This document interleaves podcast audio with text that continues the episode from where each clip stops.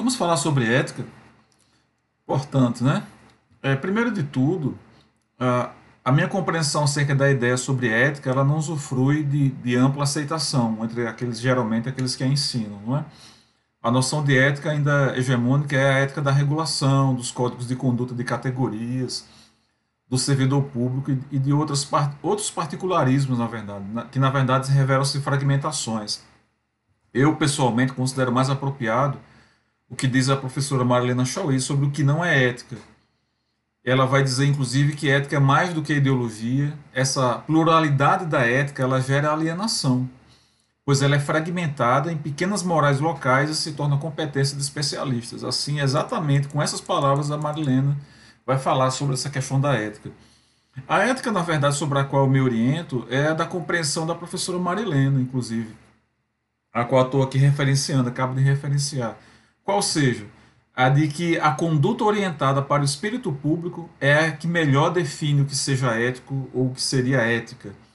Nesse sentido, muitas questões éticas elas podem se ver assim, é, segundo esse entendimento, transformadas em questões de justiça, não a justiça jurisprudencial ou dos processos que a gente sofre ou dos processos que a gente impõe ao outro, mesmo no ambiente da universidade, mas a justiça no seu sentido mais, mais amplo, no, no sentido lato, né? na justiça de fato, que seria essa da premiação de quem também de fato merece espaço. Essa ética, a meu ver, ela anda em baixa, pois lamentavelmente nós vivemos em uma era onde a ausência da ética é recompensada.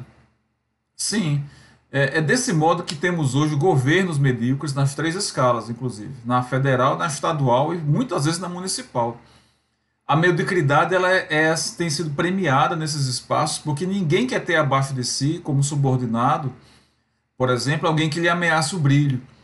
É assim que eu, pessoalmente, observo hoje muita gente competente, genial e de talento sem espaço. Eu, é, nesses anos de, de universidade, nem mesmo de, de, educação, já sou educador há, há 27 anos, na verdade, eu começo a perceber que essa perda de espaço não é por falta de talento, mas por falta exatamente dessa mediocridade recompensada, que vira uma virtude. A mediocridade, na verdade, está virando uma vantagem competitiva em muitas profissões, em muitas atividades e até mesmo em muitas relações. Muitos, na verdade, já notaram também que ser bom no que se faz, muitas vezes, é uma desvantagem. Por incrível que pareça, muitos dos que hoje têm espaço de atuação são plagiadores que tem um talento especial, que é o de saber usar a cordialidade, citada por Sérgio Buarque em Raiz do Brasil, quando ele fala do homem cordial, para conseguir espaço. O homem, esse homem cordial, no capítulo 5 de Raízes, ele é apegado exatamente a uma ética, a uma ética que ele chama de ética da intimidade, do uso dos sufixos de inhos, da construção de mitos, de musas no serviço público, de pessoas que são intocáveis, mesmo dentro da academia, da generosidade com os que são próximos, ou seja, daquilo que nós chamamos vulgarmente, eu preciso usar esse termo de puxação de saco. O Sérgio Buarque dirá, inclusive, que esse jeitinho brasileiro de conseguir espaço, embora seja na superfície doce, é, ele é, na verdade, cruel e violento, porque ele é base para todo tipo de favorecimento e corrupção, dentro e fora do serviço público. Na fraude de licitações, na preferência por um candidato amigo em detrimento de um melhor candidato, dos benefícios a quem me considero um mito ou uma musa, é que exatamente é, é, é onde se assenta a era e a ética da mediocridade. Hoje nós a vivemos no mundo. Nós temos um governo medíocre, com um staff medíocre, uma agenda mundial medíocre e uma agenda doméstica frequentemente também medíocre. Já foi dito que os idiotas dominariam o mundo e não por serem bons no que fazem, mas por serem muitos. Eu tenho uma correção aqui. Eu acredito que os que dominam o mundo são de fato os medíocres é, e muitas vezes as ideias medíocres. Anti, essa antiética que dita nossas relações e transforma gente boa e com talento real em gente desclassificada porque eles perdem lugar exatamente para quem sabe ser medíocre visto que não se constitui, esses que sabem ser medíocres, que viram que a mediocridade é recompensada, eles não se constituem em ameaça ao brilho daqueles que abrem lugar para eles.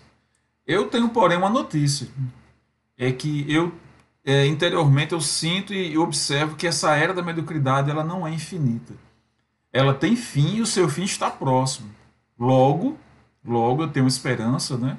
Estou esperançando, como diria, como diria o Paulo Freire, né? nós veremos, vamos ver a derrocada dessa antiética, dessa mediocridade recompensada e todos os projetos particulares que hoje estão governando instituições e governos darão, enfim, darão um lugar, enfim, ao que é ético, ao espírito público e que é verdadeiramente democrático no sentido da palavra. Então, aos que são verdadeiramente éticos que, e porém estão sem espaço, eu deixo minha mensagem.